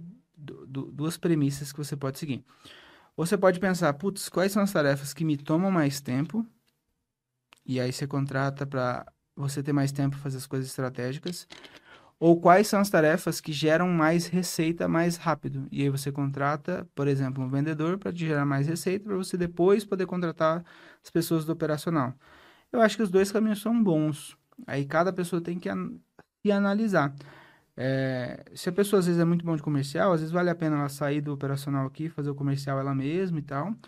Ou às vezes ela não é tão boa de comercial, então às vezes é melhor ela ficar no operacional, contratar um vendedor e ajudar a gerar receita aqui enquanto ela está fazendo a coisa rodar aqui até ela ter dinheiro para contratar operacional também. Então, esses, esses dois caminhos, assim. É, e aí eu não posso dizer qual é o melhor, porque acho que vai depender do perfil de cada pessoa ali. Mas tem essas duas premissas que você pode analisar. Ou contratar primeiro aquilo que vai dar mais receita, ou contratar primeiro aquilo que vai te dar mais tempo para você fazer aquilo pra você que dá fazer. mais receita. É. Então, acho que mais ou menos é, vai de acordo com o seu perfil também, né? Então, por exemplo, se, tem, se você tem um perfil mais comercialzão de buscar cliente, né, de fazer novas parcerias, de repente você vai precisar de pessoas que vão fazer aquilo que você não tem o viés para fazer. Ou pode ser que você é, é, um cara extremamente estrategista, mas aí você precisa de alguém que, que vai fazer captação. Né? Então, acho que é mais ou menos isso que você está querendo dizer, né? Exato. Que aí tem a ver com aquilo que a gente conversou, né? De você saber o que, que você é bom e o que, que você não é bom, pô. Entendeu? Porque não sei se vale tanto a pena você ficar melhorando aquilo que você não é tão bom, ao invés de ser muito foda naquilo que você é muito bom. Sim. Aquilo que é seu dom, sabe? Assim. Então, acho que é, é muito essa análise é muito importante. Cara, gestão tem mais a ver sobre o gestor do que sobre as pessoas que ele gere, assim. É uhum. o que eu uhum. tenho aprendido. Tem mais a ver com o meu autoconhecimento do que com as pessoas, assim. Porque quanto mais eu me conheço, mais eu conheço o ser humano, de certa forma, e mais eu sei lidar com as pessoas que estão ali do outro lado, sabe? Então, eu tenho aprendido muito isso, que gestão é muito sobre autoconhecimento. Muito bom. É... E falando assim de captação, tá? Vamos falar de, de encontrar novas oportunidades, experts. É... Como é que uma pessoa ela consegue é, sair do zero, de repente ele só tem um expert e ele quer expandir a carteira dele. Não sei se a carteira é o termo que é utilizado, né? Pode ser. Né? Como é que, que funciona essa parte comercial? Como é que você faz essa parte comercial? Tá, tem quatro ou cinco formas de captar. Hoje eu não faço captação ativa, porque vem muita indicação. É que você já, você já tá no outro patamar, digamos é, assim. vem muita né? indicação, mas vamos pegar a pessoa do, do, do início, assim. É, na verdade, tá, tá, tá, tô em outro patamar, mas eu também tô validando estrutura para poder acelerar. Mas eu nunca precisei acelerar, porque sempre, toda semana eu faço três, quatro calls com, com estrategistas. No evento mesmo tem dois lá que já quer lançar e, aí vai tendo esses contatos, assim, a gente vai, vai pegando. É, algumas formas de você captar bons experts. Primeiro, evento ao vivo. Igual a gente fez um evento ao vivo agora essa semana, lá em São Paulo. A gente conheceu dois experts que provavelmente a gente vai lançar. Você- vocês foram como participantes, assim. Não, não, a gente é dono do evento. Ah, dono do É, evento. A gente é dono do evento, mas é um evento de viagens e negócios. Do, do, é o Estevão pelo Mundo e o Jair, que são os, Sim. os- os- quem aparece. Estevam. Ah, e aí lá tem muitos influenciadores. Então tem duas pessoas lá que são nosso perfil de expert. E que a gente vai negociar e vai lançar essas pessoas provavelmente. Então, evento ao vivo, mas como participante também, digo. É, porque- Vai no- nos eventos. Isso, porque eu penso assim, é, ho- hoje você já tá num, num patamar de você consegue ter um próprio evento, né? Então você já tá assim num nível bem assim, desculpa, bem acima da galera que tá começando. E eu quero saber assim, a galera que tá começando, ela não tem nada, tipo, ela, era, era, era o, o Arlindo Arlindo lá com 1.500 reais, né? Como é que ela vai conseguir ter clientes Sim, novos? é, o, o, o- eu falei do evento que a gente fez, mas é, é ir em eventos. Ir em eventos. Ir em eventos. Boa. Então, eu fui num evento ah, no Monster Day, que é do, do Felipe Roser, em São Paulo, há uns meses atrás. E lá também fiz alguns contatos. Acabou que eu não fechei com ninguém de lá, mas eu fiz alguns contatos de experts que eu poderia ter avançado nesse lançamento depois. É, tem um evento da Hotmart, tem um evento o de vocês. Vocês vão ter um evento, não vão ter? Porra, lá com Sim. certeza vai ter um monte de produtor de conteúdo. Cara, você tem que estar lá, entendeu? Você Uhum. tem que estar nesses Sim, eventos. sim. Então, assim, é, esses eventos são importantes. Se- segunda forma de você captar bons experts, ah, grupos de masterminds ou de, de ah, mas mastermind é, cla- é caro, mas cara, tem vários grupos menores que vão se formando, inclusive nesses eventos, que a galera se junta e fala, cara, vamos montar um mastermind a gente. A gente fazia muito isso no passado, pô, até hoje deve ter com certeza absoluta. E aí você conhece um monte de gente ali dentro e vai ter as- aquelas que se destacam que você consegue pegar para lançar. Outra forma, indicação. Uhum. Então, como eu consigo muito hoje, indicação. Quando você começa a produzir conteúdo sobre o assunto, por exemplo, seus amigos lembram de você, às vezes al- algum amigo de um amigo quer lançar, ele fala, pô, fala com o Arlindo. Direto, todo dia ontem tinha um rapaz, tem um amigo de poker que queria, que me, me indicou para lançar ele. Porque viu eu produzindo conteúdo e tal. Ah, é muito bom também quando o expert chega até você. Então, se você produz conteúdo, o expert te encontra e ele fala, cara, quero lançar já é um bom indício, porque a ação de falar, ó, eu quero, eu preciso e tal, veio do expert. Então, é é uma, é uma- né, em negociação isso é muito bom, porque é a pessoa que está te pedindo ajuda, e não Uhum. você que está prospectando. Sim, sim. Você, tá, Você você inverte, o- Inverte os né? polo, o polo, é. E, e aí, duas coisas legais que eu vi, que a gente não faz ainda, mas que eu, que eu sei que as pessoas fazem, é você oferecer algo para a pessoa. Então, eu tenho uma agência que eu falei com, com o diretor de operações dele uns dias atrás, o que, que eles fazem? Eles mapeiam vários perfis de um nicho, aí eles veem, pô, o que, que essa expert aqui precisa? Puta, a copy dela tá uma porcaria. Então, o copywriter deles pega, faz uma puta copy foda, ou a página tá ruim, faz um modelo de página incrível, manda para essa pessoa como presente. Ah, que Ó, legal. se você quiser conversar, a gente conversa. Ah, mas como é que a pessoa de 200 mil seguidores vai me responder?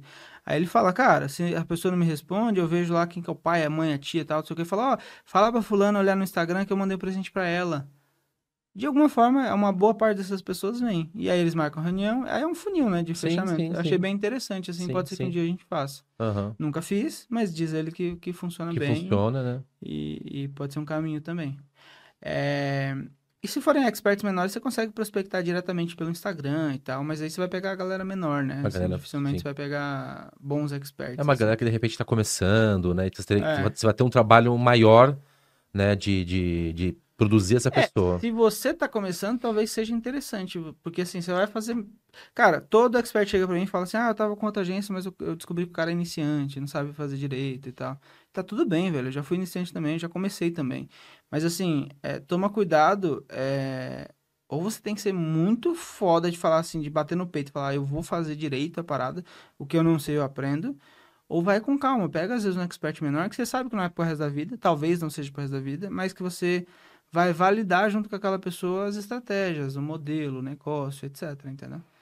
é, é, talvez a, a, essa seja o caminho inicial. Porque só faz sentido você montar uma agência de lançamentos se você sabe minimamente fazer os lançamentos. Exatamente. Né? É, isso que eu, que eu, é, é, isso que eu, que eu ia perguntar. Que que é um, qual que é o conhecimento mínimo que um, uma pessoa que vai trabalhar com, como lançador, né? Acho que de repente é um termo que está utilizando bastante. Qual que é o background mínimo que ela precisa ter?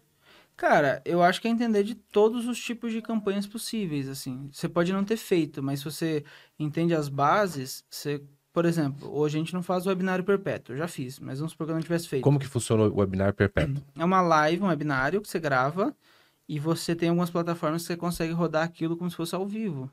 Então, você, toda quinta-feira, por exemplo, você faz, ou durante o dia todo pode ficar liberado. É, é, um lançamento fantasma que a galera chamava? É, pode ser também. É, já é falar muito de lançamento é fantasma. Tem gente que faz, por exemplo, eu conheço gente que faz lançamento de quatro lives que já foi gravado no passado. Isso, é, exato. Só que a pessoa faz ao vivo, todo, todo mês. Uhum. Então, a pessoa faz como se fosse ao vivo, as pessoas entram ao vivo, novos leads, etc. Exatamente. Isso sim. É. é. talvez acho que esse seja o nome Webinar Fantasma. Tem é, o Webinar Ever, Evergreen Webinar, que os americanos chamam, que é um webinário perpétuo, assim, que é o, o, a pessoa consegue entrar na página de captura, se inscrever, colocar o horário que ela quer assistir e ela entra como se fosse ao vivo. Aí tem um chat rodando, Aí você consegue colocar lá a venda e tal, tudo na hora da, da venda certinho, o pop-up do link aparece, tudo automático, assim. Uhum. É, pô, eu não faço, mas hoje eu já fiz, mas vamos supor que eu não tivesse feito. Se eu nunca tivesse feito, eu entenderia o processo do meu jeito. Eu colocaria meu, pô, a pessoa se inscreve, beleza, tem um chat e tal. Aí tem o script, que é sempre muito parecido. É, os princípios são os mesmos, aí eu tenho que fazer o pitch no final. E depois provavelmente tem uma recuperação de vendas, assim, da, da galera que não comprou. Pô, legal, eu entendo como é que... Então, se chega um cliente hoje para mim e eu vejo que o webinário perpétuo faz sentido com ele, eu sei fazer, entendeu? Sim. É, então, acho que essa visão geral de campanhas é muito importante para quem está numa agência de lançamentos, assim. Para quem quer estruturar essa agência. É. Então, Além... É, pega esse expert iniciante, cara, e vai validando os lançamentos. Vai, faz um meteórico, faz um webinário, faz um lançamento de duas, três lives vai vai brincando ali, vai brincando assim, sério, mas né, porque você tá mexendo até com uma com um sonho de outra pessoa e tal, com o seu também, mas vai experimentando e vai vai aprendendo esse processo, acho que é importante. Hoje você está falando bastante sobre live, né? E webinário. O que, que você que, que você está enxergando de lista de e-mail? A gente usa bastante. Usa bastante ainda? Eu, Funciona uhum. ainda? Funciona. A gente tem abertura, sei lá, é que depende do nicho, mas Vou jogar aqui uma, um range aqui de 15% a 25% de abertura de e-mail. É, então, assim, é, é, por, que acontece? O mais difícil é você fazer as pessoas estarem presentes no lançamento. Antigamente, a gente tinha um show-up, um, um, comparecimento, sei lá, 30%, 35%, era, era um, um comparecimento alto. Uhum. Hoje em dia, o nosso comparecimento médio é de 15% a 20%. 20%. Então, de mil leads, eu vou ter de 150 a 200 pessoas ao vivo. Tem raras exceções que eu tenho 30%, 40% ainda hoje, mas depende do nicho, mas do que é bem difícil, né? É, são exceções, assim. Uhum, Tem, são experts estrelas que uhum. o nicho é muito engajado, as pessoas são muito engajadas, etc. É, 15 a 20%, mas 15 a 20% com vários pontos de contato. Então é muito importante você ter vários pontos de contato. O que, que significa isso? Eu pego o e-mail, um ponto de contato. Uhum. A pessoa está dentro do grupo do WhatsApp, dois, dois pontos, pontos, de contato. contato. Eu mandar um SMS, ah, SMS também. de contato. Nem sempre eu mando, uhum. até porque o custo é, é, depende do tamanho do lançamento, o custo é alto. É alto, isso que eu ia falar. SMS, chega mas... quanto? Uns dois reais por SMS? Não, não, não isso, é, né? é, bem, bem mais barato. É, acho que 12 centavos, 15 ah, é. centavos. Só que assim, no volume, né? É, de, obviamente, de, você multiplica isso por. Dá alguns por milhares mil, de reais é. ali, é. E. Um, então, então, isso é importante. Pontos de contato, é que mais? Anúncio de remarketing lembrando da aula, mensagens nos grupos de WhatsApp, e-mails, isso tudo é, são pontos de contato. Então, quanto mais pontos de contato você tiver, melhor. Sim. Porque você consegue lembrar as pessoas de formas diferentes de que a live vai acontecer. É, é que e cada pessoa ela tem um. Tem gente que gosta muito mais de e-mail, né? Tem gente que prefere muito mais o WhatsApp, muito mais ativo no WhatsApp, né? Então, até mesmo na Tactus, aqui a gente lida aqui com, com perfis de clientes, que tem cliente que ele é. Ele é o rato do, do WhatsApp. Então, tudo para ele é WhatsApp, não manda e-mail que ele não abre. Inclusive, eu sou um, um cara desse, tá? Desse, é, é. Sou desse, tá? Mas tem, tem a, a, clientes que eles gostam de e-mail. Tudo é por e-mail. Se você manda o WhatsApp para ele, ele vai ver no final da tarde. né? É. Então acho que por isso que eu super entendo e concordo contigo que tem que ter explorar todos os canais que você puder, né? É, e como é que eu vou fazer? Eu vou perder esse cara do e-mail? pois é, não faz sentido. E tem gente que não vai ver nem no WhatsApp, nem no, no e-mail, vai ver no seu remarketing que você fez. No remarketing, entendeu? exatamente. Então, cara, é um jogo de, de. A coisa tá ficando cada vez mais complexa e isso pra gente é muito bom porque filtra o mercado e, e sobe a régua. É, eu ia falar mais alguma coisa, agora eu esqueci. De cortei, você esqueceu. Ponto de contato. Ah, tá. Outra coisa interessante que, que não tem a ver com o que você perguntou, mas é uma informação que a gente tem notado.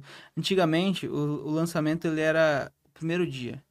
Tipo, o lançamento era feito pela abertura de, de carrinho. Se não vendeu na abertura de carrinho, esquece. O lançamento flopou. Se vendeu bem, vai vender bem e tal, não sei o quê. Cara, hoje em dia tem uma- um gráfico muito muito perene. Então, assim, eu nem me preocupo mais se no primeiro dia não vendeu tão bem. Entendeu? Boa, boa, boa. É, não me preocupo mesmo, assim. A gente É porque- vai vendendo durante a semana até o carrinho É, aberto. porque na. Eu lembro que fazendo uma, uma análise, era. Tinha. Já vi alguns lançamentos, que eu já também já acompanhei alguns lançamentos. E, cara, tipo, era, era impressionante. No primeiro dia, é, tipo, era 40% do lançamento vendia no primeiro dia, e depois os outros dias eles é, caíam, né? E aí chegava no último dia, eles davam, né? Faziam Um outro pico. é, davam outro pico, né? Hoje mudou isso daí? Isso daí como é, que tá? existe assim, geralmente, é porque também tem algumas variáveis ali, nicho, expert, produto, preço, etc. Final, último dia vende super bem por causa da escassez. Sim. É, mas geralmente assim tem venda todos os dias assim. A gente vende bem todos os dias. Tem dia que vende mais, menos, etc. Mas ele vai vendendo durante os dias. Então eu não é, até porque muita gente não assiste mais ao vivo. A pessoa já sabe que vai ficar gravado. Então muita gente não vê ao vivo, vê a gravação depois. Uhum. Entendeu? Por mais que você fale, cara, não vai ficar gravado. A pessoa sabe que Sabe vai. que vai então ficar gravado, gravado. é. Então, assim, é, muita gente sabe. E- isso é importante, assim. Então, as vendas, elas vão acontecendo durante os dias. Então, a recuperação de vendas é importante. A nossa recuperação de vendas, eu não tenho um número exato ainda. Hoje em dia, não, não consigo calcular isso. Mas, assim, boa parte das nossas vendas vem de recuperação E de como é vendas. que você faz a recuperação de vendas? WhatsApp. WhatsApp Tem mesmo. um time de comercial que... Então, toda a galera que se inscreveu ali na, na, na, na campanha como um todo, né? Desde a, das CPLs e tudo mais. CPLs continua sendo feito normalmente, certo? Normalmente, só que Tá. ao vivo, né? Ao vivo, é ao vivo. sim. Aham. Então, toda essa galera que ela se inscreveu, você tem uma estratégia de recuperação diretamente pelo WhatsApp. É, não com toda a base, Você precisa necessariamente. que ela tenha uma ação ali. Isso, é, para quem imprime boleto, cartão, a quem tá com alguma dúvida, alguma coisa do tipo, que chama o, pessoal também. Dependendo do tamanho do lançamento, eu consigo usar a ferramenta e mandar mensagem um a um para toda a base. Boa, isso que eu ia te Mas perguntar. se o lançamento é muito grande, fica meio inviável pra gente hoje em relação a, sei lá, número de WhatsApp. Isso. Precisaria de uma estrutura bem mais robusta do que a gente, do que a gente tem hoje. Ah, mas é, é possível fazer também. Mas ah, geralmente é, é recuperação de vendas mesmo. A pessoa fez uma ação e é você ajudar a pessoa a comprar. Então isso tem feito muita diferença pra gente, assim. De repente mostrar Negociar pra a ela. forma de pagamento. É, de repente mostrar pra ela que ela pode ir lá pagar com dois cartões diferentes. De repente ela tem um limite baixo em nenhum e outro que complementa, Tem ela um consegue pagar com os dois cartões, né? Exato. Então, é, tem, tem sido muito importante essa, essa recuperação, assim, sabe? Mas é, eu falo isso para a pessoa não entrar em desespero se o primeiro dia não vender. Tipo, tá tudo bem, velho. Você tem. E outra coisa também é aumentar o tempo de carrinho aberto. Então, antigamente era sete dias de carrinho aberto, ou X dias. É, eu já vi, a gente já passou pela fase de ter gente com menos dias de carrinho aberto. Então, é um, dois, três dias de carrinho aberto. Hoje em dia, geralmente eu estou estendendo o tempo de carrinho aberto. Porque se eu vendo um pouco todo dia, Sim, você acaba vendendo esse carrinho, eu vendo mais. vende mais. É isso que tem acontecido com a gente também. Mas qual que é o máximo que você diz aí de. Cara, ó, vai de cinco dias, Sim. de quatro, cinco dias, até... Porque geralmente eu abro o carrinho, vai numa terça-feira ou quarta-feira. Essa é uma outra pergunta. Qual que é o melhor dia que você entende para abrir um carrinho? É, ou a gente... Se, se a gente faz um webinário só, ou é terça quinta. Se a gente faz dois, é segunda e terça, eu abro na terça. Ah, boa. Ou faço pra abrir na quinta-feira. Eu gosto de abrir o carrinho terça e quinta. Terça e quinta. É. É, Tem uma porque explicação? segunda, ah, porque segunda é começo da semana, sexta é final de semana, a pessoa já tá com a, cabeça no final de semana. Quarta-feira é, Hoje não é mais assim, mas antigamente, a quarta-feira tinha jogo e não tinha jogo nos outros dias. Sim. Então quarta-feira é um dia ruim. Hoje em dia eu acho que tem jogo. Eu não acompanho muito, mas acho que tem jogo Eu na ta- quinta também. É, eu não acompanho muito também, então não posso opinar sobre isso. É, mas eu acho que tem jogo em outros dias também, então mudou um pouco, mas eu fiquei com isso na cabeça, assim. Ah, e é o que a gente faz, assim. É meio que aquela história do. do... É uma história, assim, não vou lembrar exatamente, mas tipo. A, a mulher fa- faz o porco, corta o rabo, sei lá, na panela, assim, faz. Aí a filha pergunta, mãe, por que, que você faz isso? Ah, não sei, porque minha mãe fazia. Só que daí você vai na raiz da história, é porque ela não tinha dinheiro pra comprar uma. Uma tábua, não, uma panela? Como chama aquele? Um caldeirão. É, um negócio de ferro pra colocar no forno. É, Uma forma. uma fo- é um uma forma maior, então não cabia o porco, aí ela tinha que cortar. Mas não é porque tinha que cortar, é porque não cabia. Porque não cabia. Só que isso foi passando de geração em geração. Então esse negócio da quarta-feira é mais ou menos isso, entendeu? Eu tô passando pra frente, mas eu não, não tenho a Não tem uma explicação científica. Aham. Mas eu gosto de abrir terça e quinta. E aí, geralmente, se eu abro terça, por exemplo, os médicos são adventistas. A gente não vende no sábado. Então Isso a gente eu- pausa eu todas as campanhas no Aham. sábado. Mas geralmente eu deixo o carrinho aberto mais dias. Então eu só paro as vendas ativas no sábado. No sábado. Aí retorno domingo e continuo até o carrinho aberto. Aí geralmente deixo até outra sexta ou até o outro domingo. Geralmente uma semana e meia ali. Uma de semana e meia. é. É uns 10 dias? É, uns 10 dias de carrinho aberto, mais ou menos. E aí, pauleira todo dia. Mensagem, e-mail, anúncio, recuperação, tudo. Bacana. Então você acaba fazendo muita coisa, né, no, no lançamento, porque até a, recupera- a recuperação de vendas você faz, né? Cara, até o conteúdo do especialista eu faço. Porque como a gente tá sempre em captação, a gente tá sempre produzindo conteúdo para captação. Sim. Eu só mudo a captação depois, entendeu? Então, aí como é que eu faço com o conteúdo? Cara, depende. Tem especialista que chega e é um super produtor de conteúdo. Pô, já ajuda muito. Já Tem tá. outro que não produz tanto. Então eu Aham. preciso que meu copy escreva mais coisas. Eu preciso cortar palestras dele. Eu, preciso- eu me adapto, entendeu? Sim. Por exemplo, podcast. Tem gente que eu pego e gravo podcast só pra pegar corte dele. Porque ele é um cara que ele não vai pegar o celular e gravar um Reels ou É, qualquer coisa mas aí no, tipo. no podcast tá natural, você consegue é, pegar. eu pergunto, eu pego os cortes dele. Então, assim, é importante essa adaptação também, sabe? Você se adaptar ao expert. Porque, no Aham. final das contas, o seu negócio é muito baseado no expert. Por isso que eu tento transcender o digital. Você pode ganhar muito dinheiro com, com a- só com a agência de lançamento. Pode ser seu negócio, único, e você vai, pode ficar rico isso. Mas o... é, como eu tenho essa cabeça de, de crescimento, progresso sempre, eu tento transcender isso para que eu não dependa do se o especialista entrar em depressão igual eu entrei no passado. Sim, que tá sujeito. E aí, o que, que Aham. eu faço? Meu negócio acaba? Uhum. Aí por isso que eu indico também ter vários experts. Sim, tem com gente que certeza. fala, não, você tem que ter um só e ganhar profundidade. Cara, eu tenho vários experts e eu ganho profundidade em cada um deles. Eu tenho um modelo que eu chamo modelo em T. Então, T, que é o T, a lateral de cima, assim, a parte horizontal. Vários experts. O vertical, eu me aprofundo em cada expert, naqueles que querem e que merecem. Que, o que, que é o que quer? Pô, é o que quer, longo prazo. E o que merece? É o que deu certo. Então, pô, a gente merece trabalhar junto. Vamos construir outras coisas. A gente evolui nisso também. Aí você vai dando ali é, direcionamentos para ele, criar também outros, outros produtos. criar outros produtos. E evento ao vivo, livro. Cara, evento ao vivo tem se tornado uma vertente muito importante pra gente, assim. Acho que esse ano a gente fez três. É, eu acho que a gente deve fazer mais uns dois ou três ainda esse ano. E ano que vem, nem sei quantos, assim, porque a gente começou esse ano praticamente, né? Já estamos. Vamos fazer cinco, seis eventos. Sim. Então, acho que ano que vem vai, a gente vai bombar de fazer evento. E aí vocês conseguem fazer toda a parte de produção desse evento 100%. É, hoje a gente já tem, acaba tendo os, os parceiros certos, né? Então já tem as produtoras, quem ajuda, já tem os fornecedores.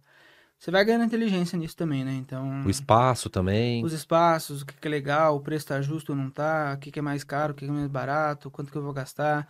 Se eu pego um Patrocínio teatro, também, tem vocês buscam? Patrocínio também, a gente busca. Vocês mesmos. Aham. É, o evento agora foi praticamente pago com, Com patrocínio. com patrocínio. É, normalmente o patrocínio ele é, ele é fundamental, né, para evento, porque o É. evento em si ele acaba não.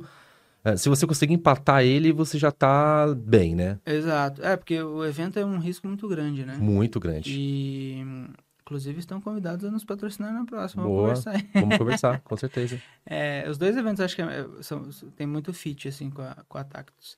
E teu patrocínio, assim, no evento a gente tem várias fontes de receita, né? Patrocínio, o ingresso em O si, ingresso, a venda de mentoria lá dentro. isso, exato. A gente ainda não faz, mas ah, a gente vai fazer em breve venda de caneca, eh, roupa, Lojinha. uma lojinha. Então, por exemplo, eu conheci um evento para 3 mil pessoas que fatura 400, 500 mil no final de semana só com a lojinha. Só com a lojinha, olha só Então, que assim, legal. É uma fonte de receita bem. Nossa, bem muito, legal muito legal. Complementa bem. Então. Tem, tem várias fontes, assim. É, é que de grosso modo, se você for colocar pelo, pelo ingresso e pelo patrocínio, você, digamos que você empata o evento, né? É, Mas aí quando que entra mentoria, infoproduto, você faz o lançamento lá, e tem a lojinha, aí isso que faz o evento ele se tornar isso rentável, que é né? o lucro, exato. E tem gente, por exemplo, também, isso acontece muito, a gente não chegou a vender nenhum, acho. Não, chegou para um patrocinador. O patrocinador falou: ah, não quero stand, eu só quero a palestra. Então tem essas negociações. Ah, entendi. Mas tem Ele gente paga pra fazer a palestra. Fala, cara, eu quero, por exemplo, eu posso chegar e falar, o Jefferson, eu quero palestrar no evento de vocês. Quanto vocês querem para me convidar como palestrante? Sim, Às vezes para mim é importante aparecer e tal, Claro, vale sim, a pena. É tipo um estratégia. patrocinador de, de, de, de palestra. de palestra. Então acontece, a gente não chegou a fechar nenhum que não tivesse empresa diretamente, Aham. que não fosse só para imagem, mas a gente chegou a ter proposta de, de pessoas falando, ah, quanto é que vocês querem para me deixar palestrar? Entendeu? Então também pode ser uma outra fonte de, de receita aí. É, e eu acredito que esse ano os eventos eles deram uma decolada, acho que ano que vem também vai continuar em alta, né? Tem, tá tendo muito evento. Isso é bom e ruim, né? Porque é um desafio também. É, porque, pessoa- sim, e, e também tem muita concorrência, acaba tendo muita concorrência, né? É, e evento é diferente de um digital, né? Tipo, pô, a pessoa tem que comprar passagem, deixar a família. Total, total. Cara, eu vou ficar uns, uns dias fora de casa agora, assim. É muito ruim, assim, de... Hoje eu tô a quatro, já quero voltar pra minha casa, assim, sabe? Sim, Então, imagina, a- é desafiador a pessoa sair de casa, passar o dia inteiro sentado assistindo palestra. É, é, às vezes vem de outro estado, tem gente que veio de outro país, tem gente que veio dos Estados Unidos para assistir o, o evento aqui.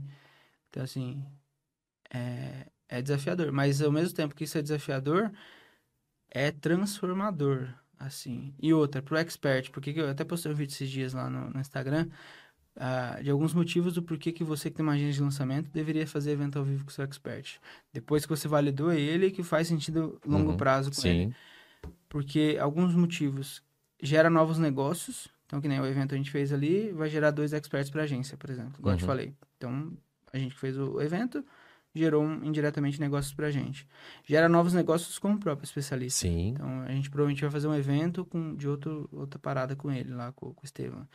É, e quando você faz um evento, você deixa de ser só vendedor de curso.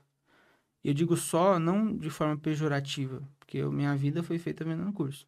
É, mas você tá dentro dessa bolha que tem um monte de gente. A hora que você faz evento ao vivo, não, você, É, cê- você, você- já vira referência cara, imediatamente. Você entra, um, um especialista, entra uma Sai pessoa outra e sai outra pessoa, né? Sai outra pessoa, outra pessoa. Assim, é bizarro. O Thiago, ele tem 31 mil seguidores no Instagram. Mas ele é reconhecido como um dos maiores caras do dropshipping hoje. Sim. Por causa do evento ao vivo. Entendeu? Assim, evento ao vivo é transformador para a imagem do seu expert. É, é um baita de um risco, né? Porque você fica, cara, planilhando o tempo inteiro, porque tem que fechar o custo do evento e tudo mais, mas assim, o que você ganha de branding no, no evento é, surreal, bizarro, É né? bizarro. É surreal. É bizarro. E dá muito trabalho. Vocês fazem. Sim, sim. Quantas, quantas pessoas de vocês? Duas mil? Do evento do Anderson teve duas mil e pouco esse último É, evento, cara. o nosso maior foi foi esse agora para 800 pessoas. É. A gente não chegou nesse nível ainda. Talvez ano que vem a gente faça algum nesse nesse tamanho assim. Mas cara, é trabalho colossal assim, é um custo alto, é bem desafiador, mas é recompensador assim. É recompensador. E assim, o, ele, o, o primeiro evento do ano, ele colocou 580 pessoas, né? E ele foi. Aí, aí entrou a. Olha que, que, que história. ah, foi em 2020, tipo, ele entregou evento em fevereiro, fa- fechou, fechou tudo. Então, o Na mercado. hora. Cara, o mercado todo ficou sem evento. Ele foi o único evento do, do ano, né? Então, ele ficou marcado como um evento do ano. né? Então, isso pra ele, obviamente, teve a- o problema todo, né, de, de doença do, né, no mundo inteiro, mas pra ele foi ótimo, porque, tipo, ele marcou como um evento como- do, do ano. No ano seguinte, 2021, ele fez ao vivo, e aí ele fez 22, depois ele fez 23, né? Então ele já tá planejando já para fazer um evento muito maior, 24, 25. Né? Porque você vai tendo uma, uma, uma expansão de imagem, uma expansão. E aí a- o pró- os próprios patrocinadores, eles querem estar no evento porque gostaram bastante. E aí você entra num efeito cascata, né? Isso que é muito legal do É, evento. você abre, você começa a ter contato com as empresas, você muda o, o seu, seu nível de relacionamento ali no mercado, sabe? Assim, re- recomendo muito, assim. É... Assim, ah, o que, que eu preciso fazer no evento? Cara, contrata um produtor de evento, Um produtor de evento. fala com quem já faz Exato. E faz um mínimo viável ali, faz um evento pequeno para 100, 200 pessoas, Exato. valida, é parada, é bem mais barato, é tranquilo, você consegue pegar um hotel É, tá pega um hotel, é. São Paulo tem uma, uma gama Tem enorme de hotel pra é. utilizar. Entendeu? Então, assim, pô, dá pra fazer, a gente vai fazer, tipo, a gente vai rodar evento, né, com, com um dos nossos especialistas, fazer uns eventos menores, pra 100 pessoas no hotel ali que eu tava vendo, é 30 mil dois, dois dias, praticamente com tudo, com coffee e tal. Uhum. Então, assim, não é nada absurdo se a gente fala de, de, de, de investimento, né, tem, tem lançamentos que você investe muito mais que isso. Sim. Só que aí você começa a validar, entendeu? Aí, óbvio, você coloca mais uns 20, 30 mil de tráfego, você faz, pô, 60 mil você faz um evento ao vivo, já chancela ali como, como, como alguém diferente do só vender curso. Exato. Já, já coloca ali no, no seu currículo, né, entre aspas, que você, cara, entregou um evento ao vivo. Exato, exato. É, Então, um E pra vender pra essa pessoa é muito melhor, porque a pessoa deixou a família, gastou muito mais e tal. total. cara é muito total. mais é muito mais engajado, né? É muito mais engajado. É muito mais e você engajado. começa, você começa a montar a sua tribo também. É muito mais fácil montar a tribo no ao vivo do que no online. Eu tenho notado isso, assim. Tipo, os fãs fiéis, assim, cara. Tem gente no, no Viajar para Sempre, que é o evento agora, tem gente que vem... Essa é a sexta edição. Que o Jair é cofundador do evento. Então, o Jair já tocava ele há muito tempo. Aham. Eu virei sócio agora, porque eu virei sócio do Jair. É, era sócio era só o Jair, Era o Jair e o Estevão. Jair e o Estevão. Tinha uma terceira pessoa, que era o Rafa, que daí Aham. ele saiu. É, eu lembro do Rafa também. Aí ele saiu da sociedade, ficou Aham. o Jair e o Estevão. Aí eu virei sócio do Jair, então indiretamente virei sócio do, do, Do também. É. Ah, O que, que eu tava falando? É muita coisa, né? Vai entrando muito assunto. Eu não lembro o que, eu tava falando. Você estava falando da estratégia que você montou para esse evento do, do, do, do Viajar para Sempre. É. É, não vou lembrar o que, eu- que eu ia falar. A gente tava falando do hotel. É, com, com, com pouco investimento, você consegue entregar um, um evento legal. Isso. Aí tava já na sétima, sexta, sexta edição do evento, agora você entrou como ah, sócio. tá. Lembrei que eu ia falar. Sexta edição do evento. Tem gente que vem desde a primeira. Que eu tava falando da tribo, Ah, lembra? Da tribo. Tem gente que vem desde a primeira, do, do primeiro Viajar Sempre. Tem gente que veio palestrar nessa sexta que virou viajante influenciador no primeiro, por exemplo. Ah, olha só. Então, olha que foda. Você vai construindo essa, essa, essa marca, sabe? Essa audiência. E o legal do evento, você... O que, que eu recomendo, né? Você associa uma pessoa, porque geralmente o expert que traz visibilidade pro evento. Mas daqui a pouco esse, esse polo inverte. O evento traz visibilidade pro expert. Total, Porque a total. marca transcende o expert. Sim, E quando isso acontece é muito bom, porque a marca vale. exato. Você consegue vender. É porque. A gente já teve, não proposta definitivamente, mas a gente já teve interessados perguntando sobre, pô, tem interesse em me dar uma parte do Drop Summit, que é o evento que a gente faz e tal. Ah, olha só. E é essa a ideia. Aí quando eu vou internacionalizar esse evento, esse ano ainda, já vai, porra, ficar bem mais valoroso e assim vai, entendeu? Exato. É porque você pega um evento, é, você consegue de repente colocar nomes dentro do evento para uma palestra que de repente é até maior que o, que o próprio expert, né? Então, Exato. isso, isso de uma certa forma você tá dividindo o palco com alguém. Cara, você coloca alguém que tá vindo, sei lá, dos Estados Unidos pro seu evento. Cara, você joga o seu o seu patamar lá em cima, porque você tá, cara, no mesmo nível. Você trouxe um cara muito foda, né? Transferência de autoridade. É uma né? transferência de autoridade gigantesca. Então, o evento, de fato, assim, eu entendo que é, assim, um divisor de águas quando a gente fala, assim, para trabalho de imagem e crescimento do, do- da pessoa, porque ele, ele, ele é transformador, né? Exato. É muito bom, muito bom mesmo, assim. Muito bom. Cara, estamos aqui, ó, uma hora e quinze já de, Passou rápido. de bate-papo. É, normalmente eu gosto de manter mais ou menos uma hora para não ficar cansativo. Sim. E se tiver que falar mais alguma coisa, a gente marca um, um novo Um outro podcast. É, cara, e pra gente encerrar, é, queria que você deixasse uma mensagem aí pra, pra galera que tá ali acompanhando. Pode falar também do método Headline também. Dá uma palavrinha, explica o que que é, o que é que você entrega, como é que funciona. E dá uma mensagem final pra galera que tá começando agora aí. O que que é, você daria de, de, de recado pra ela conseguir montar ali e construir um- uma agência de lançamento da mesma forma como você construiu a sua. Show. Método Headline é porque a gente, de fato, igual eu falei lá, a gente construiu uma metodologia para fazer isso acontecer do jeito que está acontecendo. São seis pilares, vou ver se eu lembro de cabeça aqui. Primeiro pilar é a mentalidade de crescimento. Então, você tem que querer crescer time e querer crescer o volume de experts. É assim que a nossa metodologia funciona. Ah, eu quero um negócio enxuto. Cara, eu não consigo te ajudar, porque o meu negócio não é enxuto. Uhum. E eu uhum. quero crescer ele cada vez mais. Então, mentalidade de crescimento. Aí tem oferta, uh, oferta, campanhas, audiência. Tem quinto pilar, não sei se vou lembrar de cabeça agora.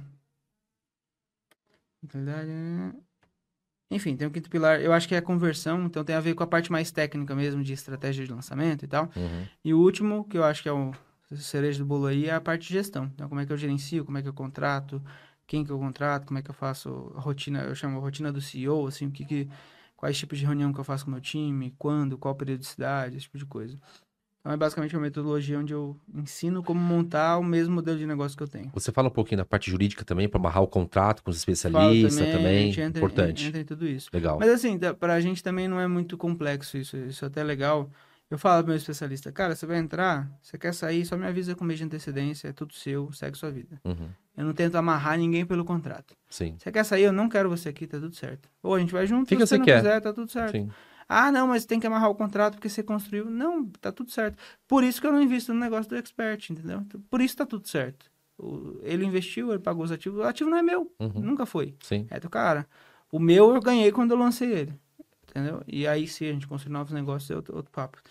Uh, então é uma mentoria onde eu ensino toda essa metodologia nossa. É, quem quiser, enfim, tiver interesse, me chama lá no, no Instagram. E, cara, a mensagem, última, última, última mensagem para quem fica e quer montar uma agência de lançamento é olhar para a gestão de fato, assim. Porque no final das contas você só consegue crescer com um time, com pessoas. E esse é o maior desafio de todos, assim, são pessoas. Então hoje eu fico analisando muito é, eu faço muito pouco do operacional hoje, assim. Eu fico só pensando quem que eu vou colocar, onde que eu preciso colocar. Então, por exemplo, pô, eu tô precisando, nesse momento agora, eu tô precisando estruturar um pouco melhor meus processos, fazer uns playbooks, umas paradas assim. Aí eu fico olhando no meu time, cara, quem que é a pessoa que eu coloco aqui? Que oferta que eu faço para ela? Como é que eu faço essas pessoas virarem sócio? Qual é o melhor modelo? Porque uma vez que eu montei esse modelo, eu não tenho como voltar atrás. Será que eu preciso de uma consultoria para me ajudar nisso ou não? Uh, puta, tem uma pessoa que eu conheço que eu acho que podia ofertar ela para ela vir trabalhar comigo, porque eu acho que ela pode me ajudar. Será que ela vai topar? Não sei, vou fazer uma reunião com ela. Então eu fico muito tentando encaixar as peças, assim, sabe? No meu dia a dia. Sim. Pô, tem a Tactus, como é que a gente faz? Eu já vim aqui, eu vim com uma ideia que a gente vai conversar daqui a pouco, por exemplo. Então como é que a gente faz negócio junto? Eu fico, eu fico assim, entendeu? O dia inteiro eu fico nessa, nessa cabeça. Fica assim. maquinando assim. lá, a cabeça fica o é, tempo inteiro. Fico tentando encaixar as peças, assim, da, da construção da parada, sabe? É, só que para chegar nisso, eu precisei construir o time que a gente tem hoje. E aí leva tempo. No começo eu fazia tudo. Depois eu passei a ser estrategista e meu time fazia tudo.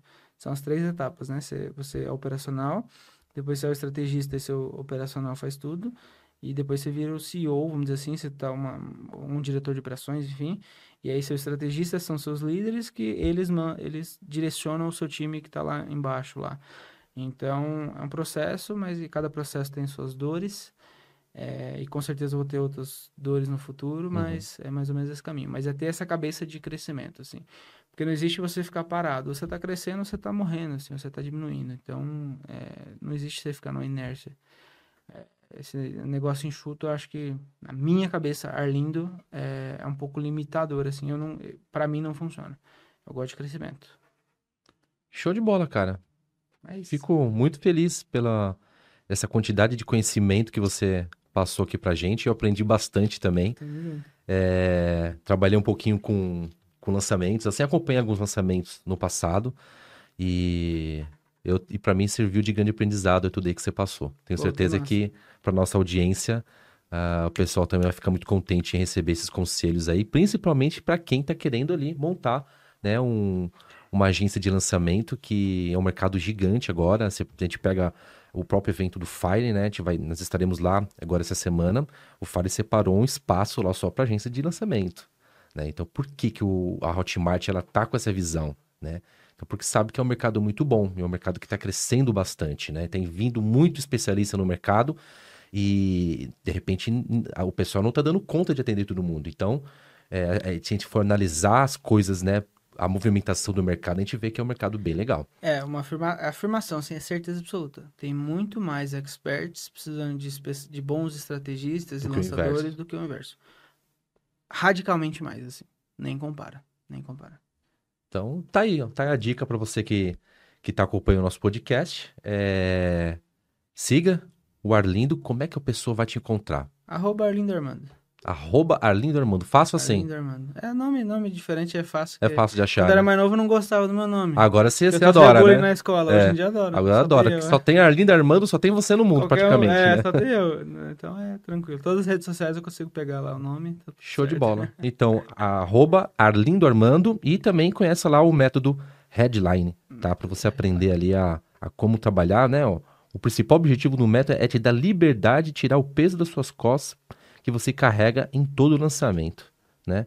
Então, siga aí o, o Arlindo e pesquise sobre o, o método Headline. E se você, de repente, está buscando uma agência, né? Já fica a dica aí, Também, né? É. Para você buscar o Arlindo aí e conhecer o trabalho dele. Bom que já vai vir preparado, né? Eu já falei o que, que eu analiso, o que, que como é que tem já, cabeça. Se chegou até aqui, vem, é, chegou até o final, feito, já. já. vem, já, já vem qualificado já. É, já, já vem pré-qualificado para você só fazer a pessoa lá assinar o contrato. Exatamente, mas tem que ser cliente da Tactus. Também. É, tem que ser é cliente é da Tactus. Outro, outro é. checklist. é isso aí, tem que, tem que passar pro checklist de ser cliente é da Tactus também. Fechou. Cara, muito obrigado aí pela, pela, pela, presença e, e ter dedicado um, um tempo aí pra gente ter esse bate-papo. É, em nome da Tactus, a gente agradece pela sua visita. E você que nos acompanhou aqui, é, continue seguindo a Tactus ali, se inscreva no nosso canal, porque nós temos um conteúdo muito valioso que nós entregamos aqui no nosso podcast, além de tudo que nós passamos ali no nosso canal do YouTube também, tá? E siga a gente também no Instagram, arroba. A gente tem um conteúdo bem diferente lá, um pouquinho diferente do que acontece aqui no, no YouTube, mas ali até os próprios cortes ali que, que tem aqui no podcast, a gente acaba jogando no Instagram também, tá bom? Muito obrigado e aguardo você no próximo podcast.